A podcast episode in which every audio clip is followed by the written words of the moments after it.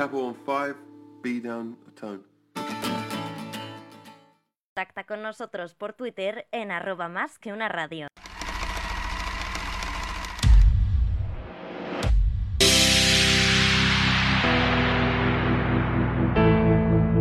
El tsunami, tsunami, el tsunami no existe, no existe.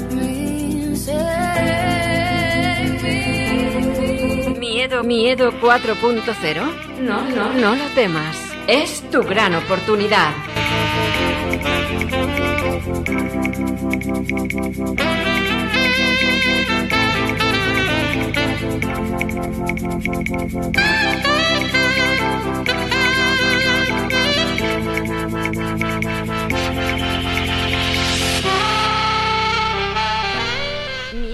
Hola a todos, pues aquí estamos otra vez, ¿verdad? En plena pandemia y la semana pasada precisamente hablaba de que vivíamos la pandemia, que algunos estaban llamando la pandemia del miedo, porque es verdad que nos sentimos muy vulnerables frente a todo lo que ha pasado, porque bueno, tanto solo tenemos que mirar alrededor para ver que hay empresas que todavía están cerradas, colegios clausurados, familias que no saben cómo llegar a final de mes y por eso quiero darle otro toque a, esta introducción del programa de hoy. Quiero, quiero dar sobre todo un mensaje de mucho ánimo y decir que tenemos mucha suerte de que esto nos esté sucediendo ahora y no en otro momento, porque os voy a recordar, ahora que tantos medios de comunicación hablan sobre la gripe de 1918, cuáles son las diferencias, ¿verdad? Fijaros, en estos momentos tenemos un trauma global, un problema sanitario que está acabando con la vida de mucha gente, pero os quiero hablar de 1918, que es la pandemia con la que se está comparando esta, bueno, pues la llegada del coronavirus. Y es que en 1918, la famosa gripe española, lo que le sucedió es que acabó con 50 millones de personas. Imaginad, 50 millones de personas, el triple de la población con la que acabó la Segunda Guerra Mundial. Y acabó en España con un 1% de la población. Una cepa que no se descubrió hasta 1943 y en el año 2005, gracias a la tecnología, ya se tenía cuál era su secuencia genética. Es decir, ya se podía trabajar perfectamente para poder acabar con este problema. Y ahora, ¿cuál es la situación. En estos momentos tenemos clarísima, gracias a la inteligencia artificial, cuál es la estructura molecular de este virus. La Organización Mundial de la Salud ha avisado ya, ha anunciado que en unos meses deberíamos de tener las vacunas. En China ya hay una vacuna que está muy avanzada, hay 20 tratamientos que están ya probándose con humanos y 230 en fase experimental, datos que no paran de crecer. Por eso, optimismo, vamos a acabar con esto gracias al esfuerzo de los que llaman los héroes con bata blanca y también gracias a la tecnología, porque esto no tiene nada que ver con lo que han vivido nuestros antepasados y saldremos de esto y tenemos que asegurarnos, eso sí, de salir reforzados. Tenemos que salir reforzados de esta y que nos dé mucha perspectiva y también solidaridad.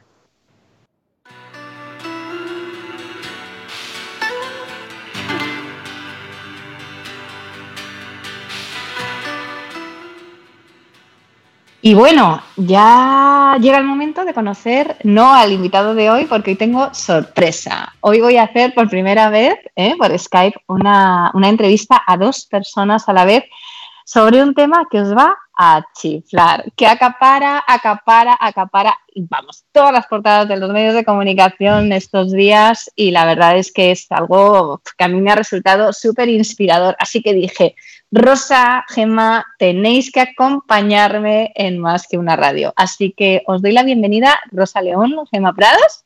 Hola. Hola, ¿qué tal? Encantada, buenas, tardes. Un placer. Venís, venís a hablarnos del movimiento Maker. ¡Wow! Pero antes de empezar, eh, quiero que me contéis eh, quiénes sois vosotras. Vamos a hablar del rol que tenéis dentro de este bonito movimiento, pero primero, ¿quiénes son Gema, León, eh, Gema Prados y Rosa León? Contadme, ¿quiénes sois? ¿De dónde venís? ¿Cómo habéis llegado hasta ahí? Rosa. Ah, vale. Bueno, pues yo soy Rosa León. yo llevo trabajando en el mundo de la impresión 3D y la fabricación aditiva ya más de 12 años. Soy arquitecta y bueno, empecé por pura casualidad. O sea, mi pareja empezó a investigar sobre la impresión 3D hace 12 años y me gustó el mundo y acabé profesionalmente en esto. Y, nada, trabajo en la universidad a nivel de docencia y, y me pongo a vuestra disposición. Emma, ¿y tú qué pues, nos cuentas? Pues mira, yo soy un poco bicho raro de esos que dicen somos de humanidades, yo soy licenciada en Historia del Arte, pero me picó el gusanillo de la informática hace como ya 20 años y poco a poco me he dedicado a sectores cada vez más disruptivos Ahora les he descubierto a Coronavirus Maker y cuando me he visto en casa que había que hacer confinamiento he dicho, esta es la mía, aquí hay que lanzarse, eh, hay que ayudar. Yo actualmente estoy buscando nuevos retos profesionales como uno más de los muchos que nos hemos quedado en paro por esta situación, pero hay que echarle un poco de ganas, hay que formarse y hay que colaborar, porque yo creo que todos podemos echar una mano, desde aquel que puede eh, llevarle la comida a nuestra viejecita del, de de, aquí al lado, o como nada que sepas un poco imprimir, o el que no sepa impresión 3D también puede echar una mano. Somos ya casi 17.000 voluntarios y estamos presentes en casi todo el mundo. Realmente es, es, una sorpresa también el, el poder llegar hasta donde estamos llegando. Yo estoy ahora coordinando el área de donaciones a nivel nacional, pero allí donde hace falta echamos una mano. Sí, tú eres coordinadora nacional, ¿verdad? Sí, yo llevo el movimiento a nivel nacional. Eh, yo he trabajado con el Gregorio Marañón en fabricación aditiva respecto a medicina, entonces ellos fueron los que el 12 de marzo me informaron de que se necesitaba gente para investigar y para trabajar con esta iniciativa Coronavirus Maker. Y nada, sin dudarlo, me puse manos a la obra y ya llevamos más de un mes aquí dándolo todo. Y ahora, para quien no conozca el movimiento, ¿eh? ¿quiénes son los makers? La iniciativa Maker eh, surgió por el año 2002-2003 y en España se hizo fuerte en el 2005. O sea, un maker es una persona hacedora, hacedora de cosas con diferentes tecnologías. Los makers suelen trabajar con impresión 3D, con CNC, con fresado, con corte láser. Eh, son personas que realmente hay una frase muy, muy nombrada en este movimiento que es eh, no somos personas que venden humo, sino creamos el humo. Entonces, eh, digo, creo que esa frase es la que mejor nos define. O sea, somos personas que creamos, innovamos y hacemos nuestra idea realidad. ¿Y cómo surge esta involucración de los makers con el coronavirus para luchar contra esta escasez de productos médicos?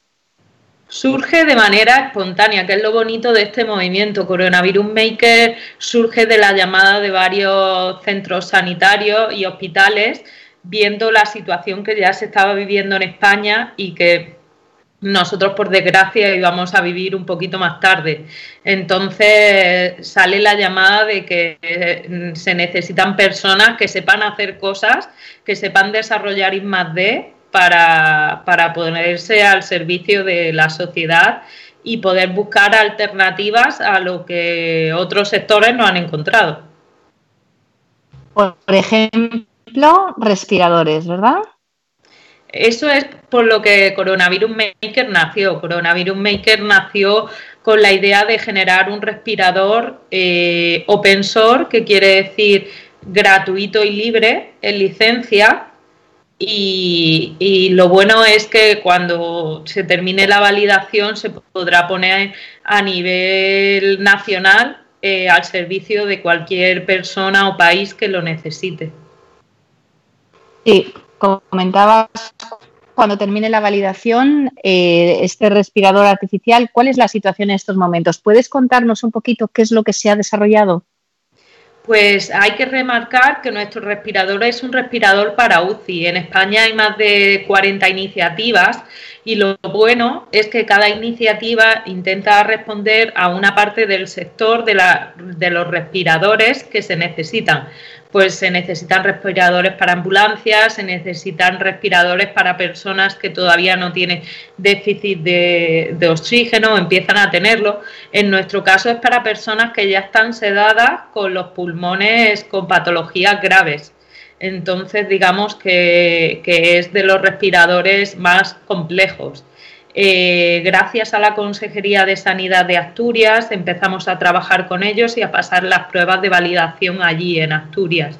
Y hemos hecho pruebas en pulmón artificial, hemos hecho pruebas con cerdo sano y las últimas pruebas fueron con, con cerdo con patologías pulmonares pasamos el informe técnico a la Agencia Española del Medicamento y estamos a la espera de que, de que este, esta institución no lo pueda validar. Emma, ¿y habéis tenido ayuda para conseguir esto? ¿Os han aprobado presupuestos? ¿Ha llegado financiación, subvenciones de algún sitio para hacer este proyecto? A ver, como iniciativa ciudadana, lo primero que han hecho ha sido la gente poner de sus propios medios. O sea, los makers eh, es loable como incluso gente que está ah, buscándose un poco la vida, lo poco que tiene lo está invirtiendo en comprar materiales para poder hacer eh, de todo tipo de viseras o todo tipo de elementos que puedan ayudar a los sanitarios. O sea, es tal el agradecimiento ciudadano que, ciudadano que yo quisiera también eh, desde aquí eh, dar las gracias lo primero a muchas empresas que están colaborando, no solamente económicamente, sino incluso nos donan materiales. Contactamos, por ejemplo, con fábricas de tejidos y encantados. El presidente de la compañía se pone al teléfono, nos dona materiales, cuánto necesitáis, dónde te lo envío. Bueno, y por supuesto, claro, para todos esos envíos, como no podemos salir de casa, pues sí tengo que decir que la asociación ADISPO mm, de, con cuerpos de seguridad del Estado nos está apoyando muchísimo. Mm, por ejemplo, mensajerías como NACEX también está poniendo de su parte. El, Real, bueno, el Club eh, Deportivo de Mérida incluso ha, pagado uno de los envíos de NACEX para que fuera un transporte urgente desde Vitoria hasta Sevilla en un festivo de la Semana Santa. O sea, hay todo un apoyo solidario increíble. O sea, si algo está, yo creo que también ganando esta batalla del virus es la gran solidaridad que está mostrando todo el pueblo español, incluso uh, españoles que viven fuera de España. Yo, no, nos han contactado desde Suiza, desde Chile, desde el Reino Unido. O sea, es impresionante la comunidad que aquí se está formando.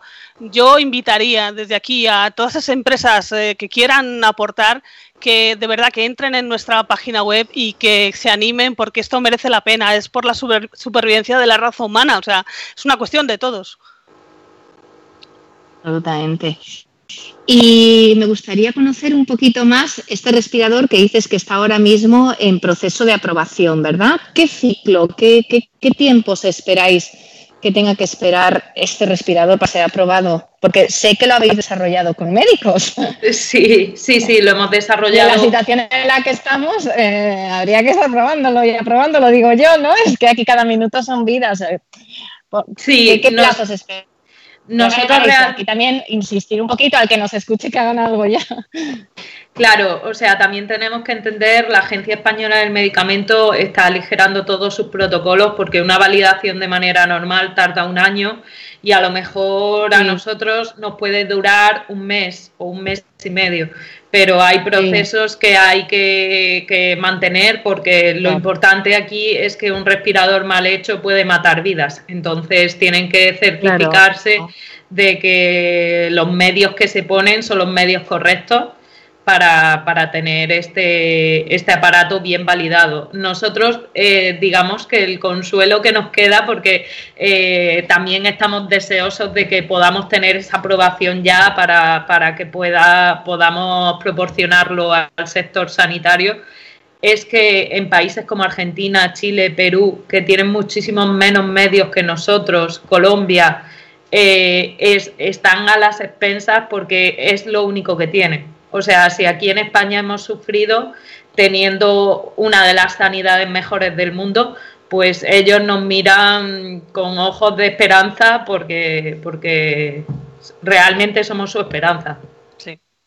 Y en el momento en el que se apruebe el respirador, vosotros, ¿qué es lo que haréis? Vamos a ser optimistas y vamos a pensar que llega la aprobación. ¿Liberéis los planos? ¿Cuáles son los planes ahí? Los planos ya están todos liberados. Ya se pueden encontrar todos eh, en internet. Eh, a esperar de, obviamente, que a esos planos le podamos poner eh, el sello, ¿no? Pero, pero la información está ya toda liberada y el siguiente proceso en España es una empresa que la certifica el Ministerio de Sanidad y empieza a construir esos respiradores. Y por curiosidad, ¿qué cuesta fabricar uno de esos respiradores más o menos? Pues la verdad, ahí me, has pillado, no, no, te sé decir cifras exactas, pero respecto a, a un respirador convencional cuesta una décima parte una décima parte. Si estamos hablando que un respirador puede costar 10.000 euros, el nuestro puede estar en torno a los 1.000, 2.000. Mm. O sea que realmente marca, marca la diferencia, pero habéis hecho más cositas que respiradores. Sí, sí, sí, sí. Digamos que ese fue nuestro producto de nacimiento, pero cuando vimos que teníamos tanta eh, tantos voluntarios y tanta capacidad de creación, empezamos a mirar esta pandemia desde diferentes perspectivas. Entonces hemos desarrollado viseras protectoras, que fue el primer producto que, pudimos lanzar a la calle, puesto que no necesita una exigencia de certificación tan grandes. Eh, tenemos un grupo textil maravilloso que lidera María, eh, donde hay gente de todas edades, tamaños, desde niñas hasta ancianas, eh, haciendo mascarillas y haciendo batas quirúrgicas, gorros, eh, patucos, todo lo necesario para, para los centros hospitalarios. se está desarrollando también una mascarilla para UCI, que es un proyecto que lleva Miguel Ángel, que se basa en el diseño Boston de mascarillas eh, se están desarrollando oxímetros, eh, estamos en fase de validación de isopos, que son los test para de prueba de, dar positivo o negativo. Eh, así tenemos una lista de unos 20 proyectos de I+.D. Los famosos ¿Estáis haciendo los test? Gema, cuéntame que veo que de esto sabes tú. Cuéntame qué pasa con estos test. Los famosos test. Yo creo que, a ver, eh, a mí me gustaría desde aquí, yo no soy muy técnica, pero sí me gustaría que también la gente reflexionara y que, aparte de, que si hay, no hay, que apoyara un poco también a todas aquellas empresas que están fabricando y que, o que pueden fabricar test eh, aquí en España, pero evidentemente a un precio que esté eh, accesible para toda la población porque incluso si se pudiera eh, solventar ese, digamos, ese punto, yo creo que la, recuperación del momento de confinamiento sería mucho más breve, pero hay que facilitarlo. Yo creo que se trata de un momento único en nuestra historia. Eh, que la plataforma ciudadana ya no solamente está mm, reclamando unos derechos, sino queremos aportar, queremos ayudar. Entonces, entre todos, yo creo que podemos sacarlo adelante. Eso es un mensaje un poco de esperanza para todos aquellos empresarios que puedan eh, un poco empujar estas iniciativas para que esto salga adelante. ¿Y cómo se pondrían en contacto con vosotros? Pues tenemos una página web que, por cierto, la hemos rediseñado y hoy ha tenido su estreno. Eh, sí, hemos mandado un eso lo pregunto. extra, extra. bueno, pues eh, son www ¿no? coronavirusmakers.org. Entonces, quiero remarcar también la página web porque aparte del gran esfuerzo que ha habido por parte de mucha gente, informáticos, compañeros de profesión míos, ¿no? Eh, ha habido también mucha implicación de periodistas, de agencias de comunicación como la que nos ha contactado Rosa en Madrid, que nos ofrece personal suyo de forma voluntaria, periodistas que están detrás llevando una comunicación interna. A ver, errores también cometen porque somos, imagínate, mover y comunicar a un colectivo de 17.000 personas eh, dispersos por el mundo no es fácil, pero al final todos eh, más o menos comprendemos que lo que hay que hacer es cumplir el objetivo y el objetivo es salvar vidas. Entonces, hace falta que, que realmente la gente que está discutiendo, invito a las redes sociales, a las personas que reenvían WhatsApp, de verdad, mm, es no perdáis el tiempo en reenviar cosas, eh, perder el tiempo en echar una mano, aunque sea a tu vecino, aunque sea en Coronavirus Makers o cualquier iniciativa que sea solidaria para apoyar eh, la idea de salir fuera, porque merece la pena ayudar. No puedo darte más la razón. Tengo la sensación de que tantas y tantas horas en las redes sociales viendo bromas llega un momento en el que muy eficientes no son, en un momento, además, en el que tendríamos que estar preparándonos para salir de esta, porque es que vamos a salir y cuando salgamos diremos, ah, ah, pues tenía que haber hecho esto, tenía que haber hecho otro, y no lo hacemos. Y luego sí, hay que ser solidario, pero que lo sean los demás. No os puedo dar más la razón. ¿Qué os preocupa? A mí me preocupa personalmente el colectivo de los niños. Empezamos a mirarlo porque parece que es el colectivo gran olvidado porque le afecta menos, ¿no? Gracias a Dios le, afecta menos, pero se nos olvida un poco que tenemos a los peques encerrados en casa hace más de un mes y que cuando salga se van a enfrentar a cosas nuevas que ni nosotros hemos vivido, que es como salir con mascarilla, ¿no? Entonces, desde coronavirus y encontrarse a su mundo entero, todo con mascarilla, que muchos no saben hasta ahora que eso existía. Desde Coronavirus Maker estamos intentando lanzar una iniciativa con ellos, crear algún juego en el que le empecemos a, hacer entender y que, lo, y que lo vivan un poco como un juego y también implicarlos, ¿no? Porque creo que ahí hay mucho ingenio y mucha energía que seguramente podemos, podemos utilizar y que ellos están deseando de que los podamos, que se puedan sentir también realizados, ¿no? ¿Y a ti, Gema, qué te preocupa? Pues a mí si algo me ha llamado mucho la atención aquí en Coronavirus Maker ha sido el sentimiento de pertenencia. O sea, ha habido un momento que em, trabajamos todos con una sola idea y sobre todo me he dado cuenta que había mucho mm, emprendedor y mucho autónomo que ha tenido que cerrar su empresa y en lugar de quedarse mirando al techo y mirando a ver qué hago o haciendo números, ha dicho, pues mira, mientras esto se soluciona por la parte de mi empresa, voy a echar una mano aquí en Coronavirus Maker. Me ha llamado la atención porque la gran mayoría de los compañeros con los que yo trato a, a diario son, son emprendedores, son personas que, que, están intentando tirar de su empresa y mientras esto se soluciona, ellos no se han parado, han dicho, yo mientras voy a hacer de voluntario, voy a echar una mano, que así es como salimos adelante. Y lo que sí me gustaría también es mandar un mensaje de que haya un antes y un después del coronavirus. Creo que no tenemos que volver a lo mejor al sistema que teníamos antes económico, político y demás. O sea, habría que hacer una revisión y decir, esto es de los momentos históricos que te cambian la vida, te cambian tu forma de ver las cosas. A mí personalmente me ha cambiado mucho el sistema de valores y la solidaridad es una de, mis puntales ahora, mm, vamos, para todo lo que hago a nivel diario. ¿Y a ti, Rosa, qué te ha cambiado esto? A mí me ha cambiado todo, desde que aparté mi trabajo, yo trabajo ahora haciendo imagen corporativa y, bueno, pues entendí que era el momento de, dedicarme a otra cosa, ¿no? Y te cambia, te cambia todo, te cambia tu día a día, te cambia el que al principio los médicos nos llamaban desesperados, mandarme lo que sea, ahora te cambia el hecho de que esa desesperación se convierte en vídeo agradeciéndote, agradeciéndote todo lo que, lo que estás haciendo y después eh, es muy grande el ver que más de 16.000 personas pueden trabajar sin conocerse en todo el mundo y pueden trabajar a una misma idea, ¿no? que me parece algo muy loable y digno de, mencionar, porque no es nada fácil. Pues muchísimas gracias a las dos. Vamos llegando al, final de nuestra media hora es un placer escucharos, ver que efectivamente ¿eh? hay movimientos y tanta gente dispuesta a dar su tiempo y su dinero cuando no lo tiene.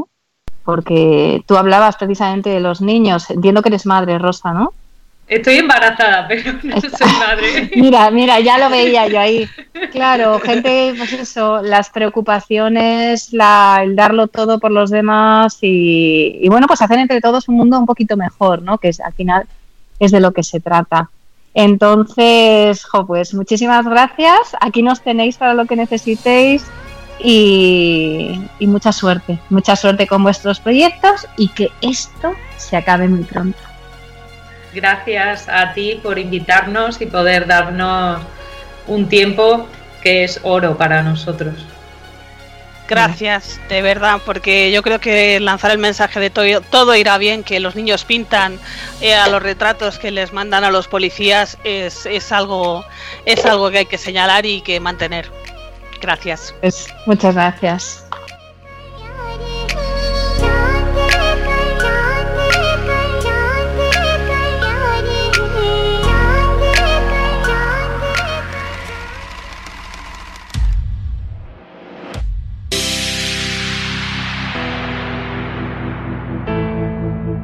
El tsunami, tsunami, el tsunami no existe, no existe.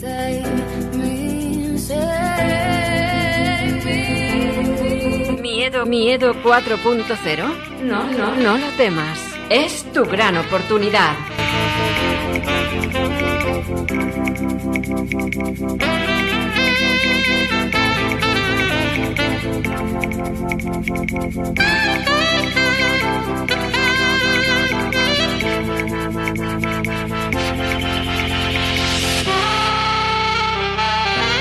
Miedo 4.0. Miedo 4.0.